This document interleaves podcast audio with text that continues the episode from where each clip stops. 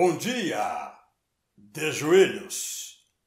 Orar não é para manipuladores, nem para fortes, nem para sábios, nem para exigentes, nem para arrogantes, nem para perfeitos. A oração não abre portas, já estão abertas. Quando oramos, entramos na casa de Deus, que nos deixa à vontade em seu palácio entregue para nos servir de morada, sem que nada tenhamos prometido para merecer. A oração não exige esforço. Deus põe seu poder para nos atender.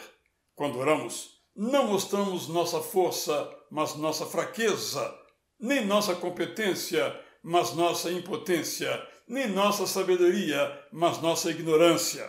Se soubermos usar palavras bonitas, até podemos, mas elas não têm poder.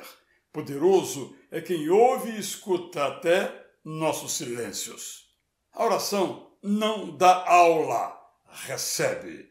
Quando oramos, não falamos sobre Deus, mas com Deus. O que dele sabemos e orando mais aprendemos, nos encoraja a expor o que sentimos, o que somos, como estamos, de que precisamos. A oração não dá ordens, elas vêm de Deus.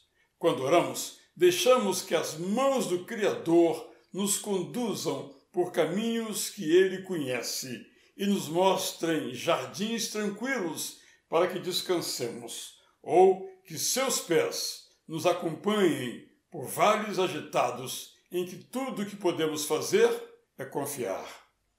A oração não exige, pede.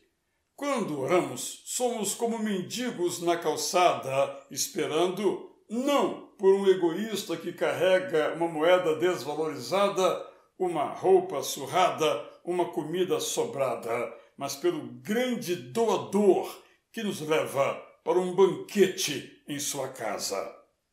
A oração não impõe, inclina-se. Quando oramos, nós nos ajoelhamos diante de Deus, que se ajoelha ao nosso lado para nos ouvir, sofrer conosco e nos levantar. Eu sou Israel Belo de Azevedo e lhe desejo bom dia!